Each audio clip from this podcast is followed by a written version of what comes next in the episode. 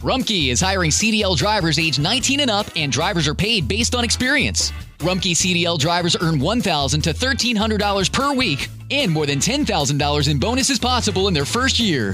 Rumkey drivers are home daily, work in a recession resistant industry, receive great benefits and performance incentives. Start a lucrative career and apply now at rumkeycareers.com. Equal opportunity employer restrictions apply. Beautiful. I'm Amy Errett, founder of Madison Reed, a hair color company I named after my daughter. Experience gorgeous, lasting, high quality hair color made with ingredients you could feel good about, with consistent results every time. It's easy to find your perfect shade. Book a complimentary video hair color consultation with a licensed colorist on madison reed.com and get 10% off plus free shipping on your first color kit. Use code RADIO10. That's code RADIO10. La figura del ángel fuerte con un rollo en su mano y que pone sus pies sobre la tierra y el mar en Apocalipsis 10 es una descripción de Jesucristo que se apodera de nuevo de esta tierra de manera soberana para gobernar y reinar sobre ella. Jesús toma control soberano de esta tierra para establecer su reino. Ningún creyente puede estar en la voluntad de Dios si no participa de alguna manera en la gran comisión, porque ese es el propósito de la iglesia.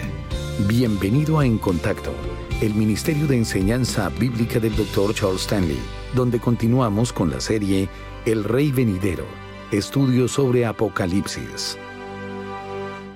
La gran tribulación es ese período que comienza después de la venida del Señor Jesucristo por su iglesia su duración es de siete años, en los cuales Dios desencadenará sus juicios sobre este mundo y finalmente acabará cuando Cristo regrese a establecer su reino terrenal durante mil años. Y entonces comenzará la eternidad tal como la conocemos según las Escrituras.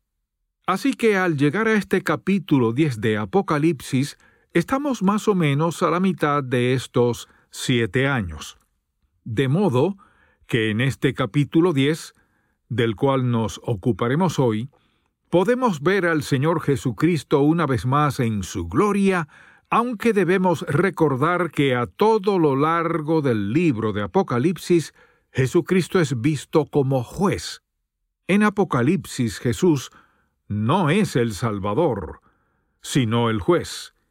Y aquí podemos verlo cuando toma posesión de su tierra y cuando se prepara para el juicio venidero. Veamos lo que dice en los versículos 1 y 2 de este capítulo 10. Vi descender del cielo a otro ángel fuerte, envuelto en una nube, con el arco iris sobre su cabeza, y su rostro era como el sol, y sus pies como columnas de fuego. Tenía en su mano un librito abierto. Pues bien, lo que me gustaría que veamos aquí en primer lugar es quién es este ángel fuerte con este librito en su mano. En la ocasión anterior cuando vimos un ángel sacamos en conclusión que no se trataba de Cristo.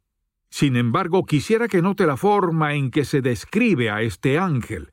Primero dice que desciende del cielo envuelto en una nube.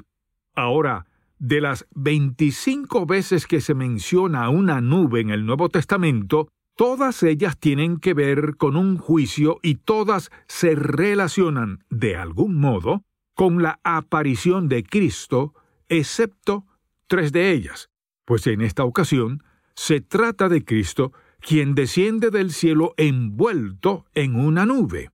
Y fíjese en lo que dice, con el arco iris sobre su cabeza. Este arco iris simboliza la gloria y la majestad de Dios, y en este primer versículo del capítulo 10, Juan dice lo siguiente: Con el arco iris sobre su cabeza, y su rostro era como el sol, y sus pies como columnas de fuego. De modo que ahí tenemos al Señor Jesucristo, y note lo que dice en el versículo 2 tenía en su mano un librito abierto. Y bien, en capítulos anteriores leemos que sólo él era digno de tomar el libro y de revelar los juicios. Y ahora sigue diciendo en el versículo 2 y puso su pie derecho sobre el mar y el izquierdo sobre la tierra. Tres veces dice eso mismo en este libro, que puso un pie sobre la tierra y otro sobre el mar, pero aquí tenemos a este ángel. En el Antiguo Testamento, a veces se representaba a Cristo como un ángel, aunque no era algo muy frecuente.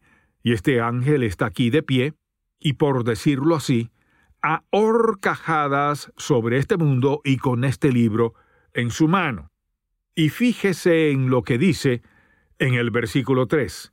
Y clamó a gran voz como ruge un león, y cuando hubo clamado, siete truenos emitieron sus voces. Es muy probable que estos siete truenos se refieran a los siete juicios de las copas que están por llegar, ya que eso es lo que está pronto a suceder, otra serie de siete juicios que se van a manifestar. Entonces dice en el versículo 4 de Apocalipsis 10, cuando los siete truenos hubieron emitido sus voces, yo iba a escribir, pero oí una voz del cielo que me decía, Sella las cosas que los siete truenos han dicho, y no las escribas. Lo que dice es esto, no estoy listo del todo, espera, todavía no puedes revelarlo. Ahora los versículos 5 y 6. Y el ángel que vi en pie sobre el mar y sobre la tierra, levantó su mano al cielo, y juró por el que vive por los siglos de los siglos, que creó el cielo y las cosas que están en él, y la tierra y las cosas que están en ella, y el mar y las cosas que están en él, que el tiempo no sería más. Eso no significa que ya no habrá más tiempo, sino que ya no habrá más dilación o retraso. Ahora quisiera que vayamos al capítulo 11 y que veamos lo que dice ahí, ya que esta sección abarca en realidad desde el versículo primero del capítulo 10 hasta el versículo 14 del capítulo 11. Veamos entonces lo que dice en el versículo 14 del capítulo 11. El segundo ay pasó. He aquí, el tercer ay viene pronto. Existen tres ayes, y el tercero de ellos corresponde aquí con la séptima trompeta. Recordemos además que cada uno pone de manifiesto un juicio. Y ahora el versículo 15 nos dice, El séptimo ángel tocó la trompeta y hubo grandes voces en el cielo que decían, Los reinos del mundo han venido a ser de nuestro Señor y de su Cristo, y Él reinará por los siglos de los siglos. Eso es exactamente lo que ocurre aquí en este capítulo 10. Y debido a lo que el ángel ha dicho y a medida que estos truenos van sonando, Juan comienza a entender que ya no habrá más dilación. El juicio final y definitivo está a punto de suceder y el Señor Jesucristo regresará a la tierra muy pronto.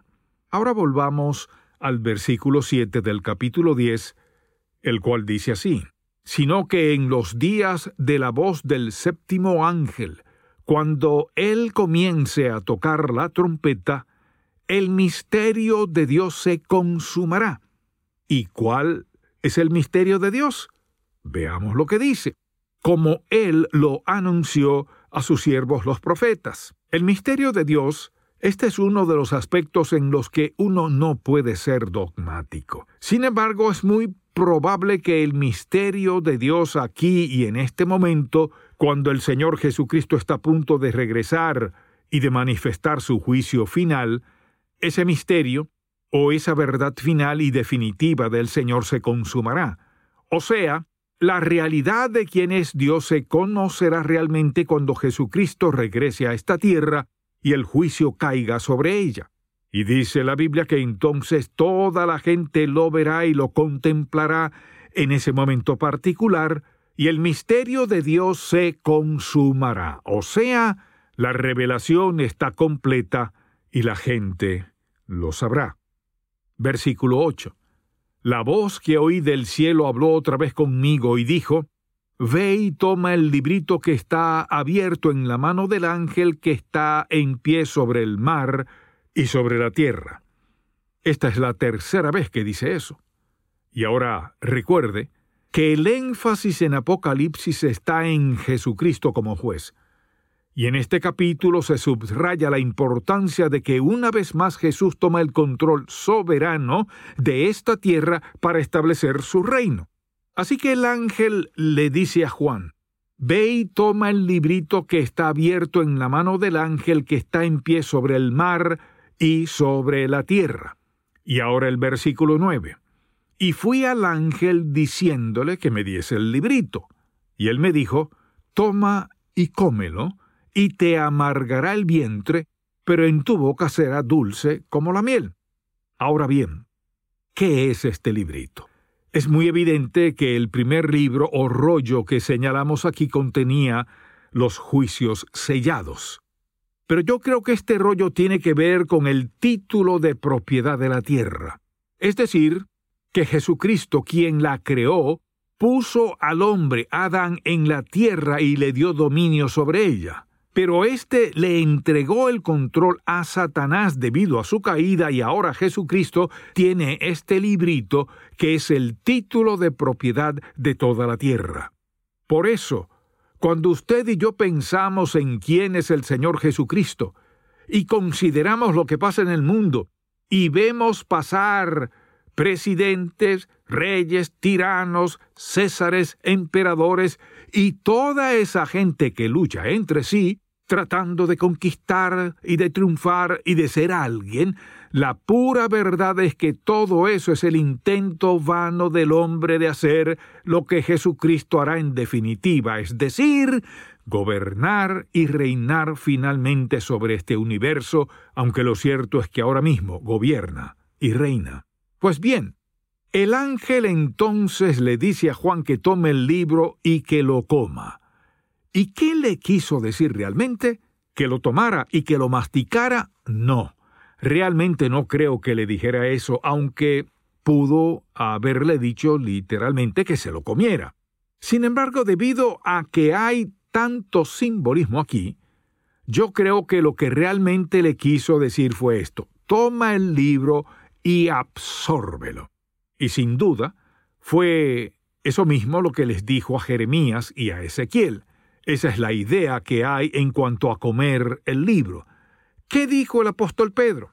¿Que tenemos que desear como niños recién nacidos la leche de la palabra, lo cual significa que uno debe hacer qué cosa? Beberla. Y Pablo decía, por ejemplo, que hay algunas cosas en la palabra de Dios que son difíciles de digerir, o sea, que no son fáciles de entender. De manera que el ángel le dice a Juan, toma y cómelo. Y luego añade esto, te darás cuenta de dos cosas. En tu boca será dulce como la miel, y en tu estómago será amargo como la quinina. Ahora bien, ¿qué le quiere decir con eso? Lo que le dice es que algunas partes y algunas promesas de la palabra de Dios, como la promesa de salvación, la promesa de su presencia, la promesa del Espíritu Santo y todas esas promesas maravillosas tienen un gusto que es sumamente dulce a nuestro paladar, pero esas palabras que hablan de condenación, de juicio, de ira, de destrucción y del fin absoluto de todo lo que el ser humano ha creado, aquí dice que será la parte amarga. Y entonces lo que el ángel le dice es esto, Quiero que absorbas este mensaje y que lo lleves al mundo, y será un mensaje de dulzura y de regocijo para aquellos que reciban a Cristo, pero de amargura para los que lo rechacen, porque uno de estos días vendrá el juicio. Veamos lo que dice ahora en los versículos 10 y 11. Entonces tomé el librito de la mano del ángel y lo comí y era dulce en mi boca como la miel, pero cuando lo hube comido, amargó mi vientre. Y él me dijo, es necesario que profetices otra vez sobre muchos pueblos, naciones, lenguas y reyes. Eso es lo que le dice a Juan. ¿Y qué sucede entonces? Que Juan escribe a Apocalipsis, el mensaje final y definitivo que Dios nos ha entregado. De manera que aquí estamos más de dos mil años después, leyendo lo que Juan escribió y escuchando lo que dijo, mientras tratamos de entender exactamente lo que recibió a medida que el Señor se lo va manifestando. Y bien, ¿cuál es nuestra responsabilidad? Pues nuestra responsabilidad es llevar su palabra a todo el mundo.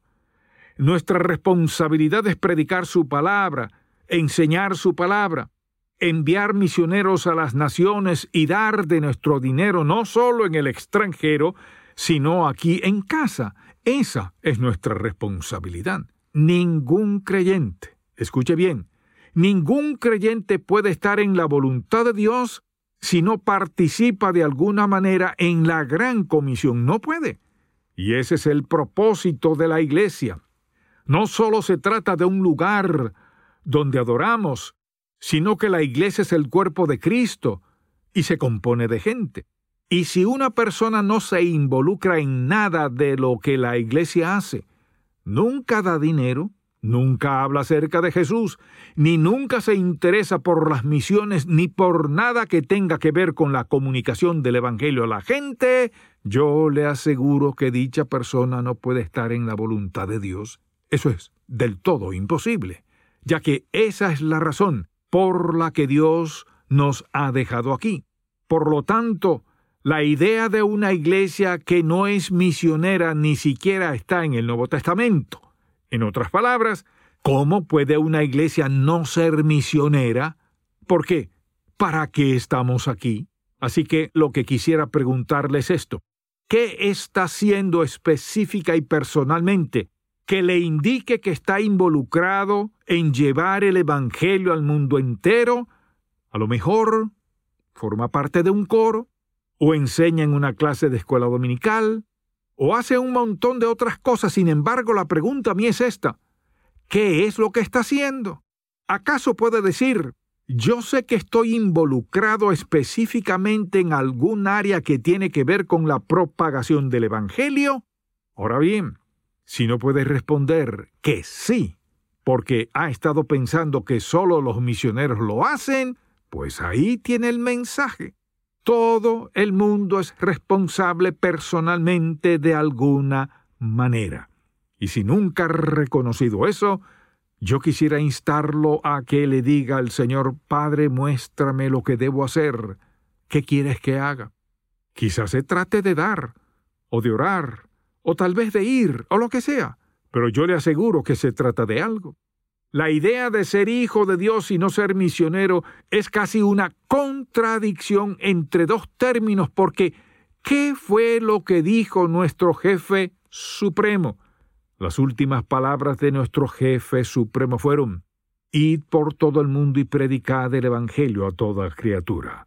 No significa que yo tenga que caminar diez mil kilómetros, sino a lo mejor solo diez pasos, pero tengo esa responsabilidad. Y si usted nunca ha sido salvo, amable oyente, no hay forma de que todos los predicadores o todos los profetas o todos los maestros o todos los eruditos de la Biblia en el mundo puedan siquiera intentar describirle lo que será encontrarse con Dios sin haber conocido a Jesucristo como su Salvador personal. No hay forma de describir eso. Si yo estuviera perdido y leyera el libro de Apocalipsis, aunque no comprendiera mucho al respecto, creo que con eso sería suficiente para decir, sea lo que sea, no quisiera estar en medio de todo eso. Pues estará en medio de algo que es peor que eso, si no cree en el Señor Jesucristo como su Salvador personal, ya que hay una fecha tope y luego siete años de tribulación. ¿Y qué hay de la eternidad? Preste atención a esto porque no podemos ni siquiera imaginarnos cómo será. Déjeme ver si puedo describirlo, aunque no creo que pueda hacerlo.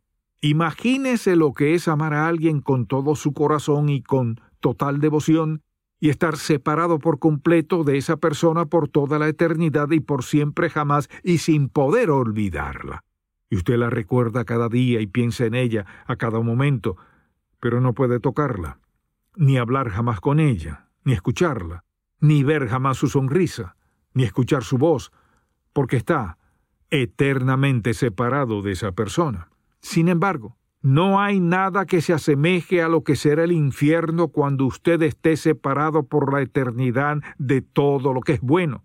Y no importa cómo lo describamos usted y yo mientras estemos con vida y pensemos que todavía hay un poco de esperanza, pero amable oyente, cuando llegue la muerte, ninguno de nosotros tendrá idea alguna de lo que significa esta frase. No hay esperanza si usted jamás ha creído en Él. Yo quisiera suplicarle en el nombre de Jesús que ahora mismo le entregue su corazón. Ya no tiene más tiempo que perder. Mire, ¿por qué Dios le ha dado las facultades y los talentos que tiene? No se los dio solo para que se ganara la vida, se los dio también para que pudiera servirle. Pero lo que sucede con muchos de quienes forman parte del pueblo de Dios es que quedan atascados totalmente en este asunto de ganarse la vida y se olvidan de que ganarse la vida tiene como propósito servirle al Dios vivo. Gracias por escuchar En Contacto, el Ministerio de Enseñanza Bíblica del Dr. Charles Stanley. ¿Está enfrentando alguna situación difícil? Dios la permite con miras a cumplir su plan perfecto en su vida. Escuche más acerca de este tema en la edición para hoy de Un Momento con Charles Stanley. Si desea adquirir el mensaje de hoy, un ángel y un librito, el cual forma parte de la serie El Rey Venidero, estudios sobre Apocalipsis, llámenos al 1-800-303-0033 dentro de los Estados Unidos y Puerto Rico o visite encontacto.org. ¿Qué tanto está dispuesto a confiarle a Dios? Mi familia. Mi hogar. Cuando todo vaya bien. Y cuando las cosas no vayan tan bien. Estoy dispuesta, pero no sé cómo confiar en Dios por completo. Si lo amamos de verdad y si realmente creemos que su amor es perfecto, confiaremos en Él en los momentos más difíciles. ¿Puede aún confiar en Dios? El libro más reciente del Dr. Charles Stanley. Pídalo hoy. Visita en contacto.org diagonal confiar. En nuestro andar de fe tenemos preguntas. ¿Cómo sé la voluntad de Dios para mi vida? ¿Dios escucha mis oraciones? ¿Por qué pasan cosas malas? Las respuestas se hallan en la palabra de Dios. Pero, ¿cómo sabemos dónde empezar? El devocional gratuito de En Contacto le guiará en la dirección correcta con contenido bíblico del Dr. Charles Stanley. El devocional En Contacto. Para suscribirse gratis, visite encontacto.org diagonal diarias. ¿Qué le ayuda al creyente a crecer firme en el Señor? El Dr. Stanley identifica un factor primario para desarrollar fortaleza en la vida. A continuación, un momento con Charles Stanley. Muchas personas cuando les azota una tormenta grande, llámese dificultad, adversidad, dolor o lo que sea, le preguntan a Dios, ¿por qué has permitido esto? ¿Por qué? Señor, si me amas, ¿Por qué permites que esto me pase? ¿Por qué te llevaste a mi ser querido? ¿Por qué está enfermo mi hijo? ¿Por qué perdí mi trabajo y mi dinero? Mi Dios, ¿por qué me has hecho esto? Dios permite las tormentas en nuestras vidas. ¿Para qué? Para desarrollar una vida firme en nosotros. Las tormentas vendrán y la pregunta que debe hacer es, ¿las puedo manejar? estoy listo para enfrentarlas. Si usted no tiene el fundamento sólido para una vida firme, no responderá en la forma correcta. Quizás se sienta tentado a buscar otra alternativa, alguna droga o algo inmoral. Pero escuche bien, el plan de Dios no es quitarle el dolor, sino desarrollar la fortaleza interna que le ayudará a ser una persona piadosa que logre el propósito de Dios en su vida. Quizás usted diga, pero no sé cuál es su propósito. Él está más que dispuesto a mostrárselo. Mire, Dios tiene un plan para su vida si usted está dispuesto a seguirlo. Él desea que tengamos una vida firme y sin las tormentas no se formará dicha vida. Si el mensaje de hoy ha impactado su vida, visite encontacto.org y aprenda más de las enseñanzas del Dr. Stanley. Mañana el Dr. Stanley nos trae otro mensaje de la serie El Rey Venidero, estudio sobre Apocalipsis, y nos enseña acerca de los dos testigos. Espero que pueda sintonizarnos para más de En Contacto, el Ministerio de Enseñanza Bíblica del Dr. Charles Stanley.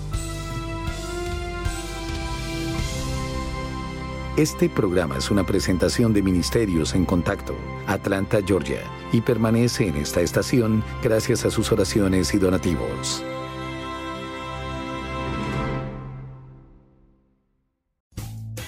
Rumkey is hiring CDL drivers age 19 and up, and drivers are paid based on experience. Rumkey CDL drivers earn $1,000 to $1,300 per week and more than $10,000 in bonuses possible in their first year. Rumkey drivers are home daily, work in a recession resistant industry, receive great benefits and performance incentives. Start a lucrative career and apply now at rumkeycareers.com.